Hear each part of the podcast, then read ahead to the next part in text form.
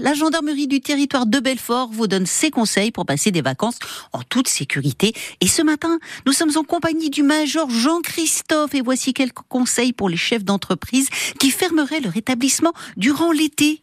Oui, effectivement, les entreprises sont également vulnérables au cambriolage pendant les périodes estivales, lorsqu'elles ferment pour les périodes de congés annuels.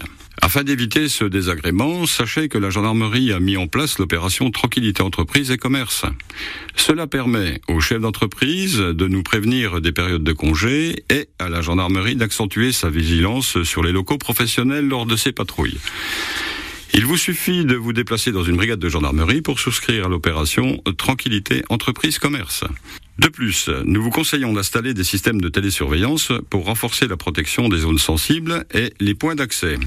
En cas d'intrusion, ne prenez pas de risque et contactez le 17, numéro d'urgence de la gendarmerie et de la police nationale. Vous pouvez retrouver un ensemble de conseils sur l'application Ma Sécurité. C'est une application du ministère de l'Intérieur vous permettant d'être en contact 24 heures sur 24 et 7 jours sur 7 avec un agent des forces de l'ordre. Demain, d'autres bons conseils de la gendarmerie. Ce seront des conseils en cybersécurité pour éviter de se faire escroquer pendant l'été. Oui, les arnaqueurs ne prennent pas de vacances et tous ces conseils sont à retrouver sur francebleu.fr et l'appli Radio France.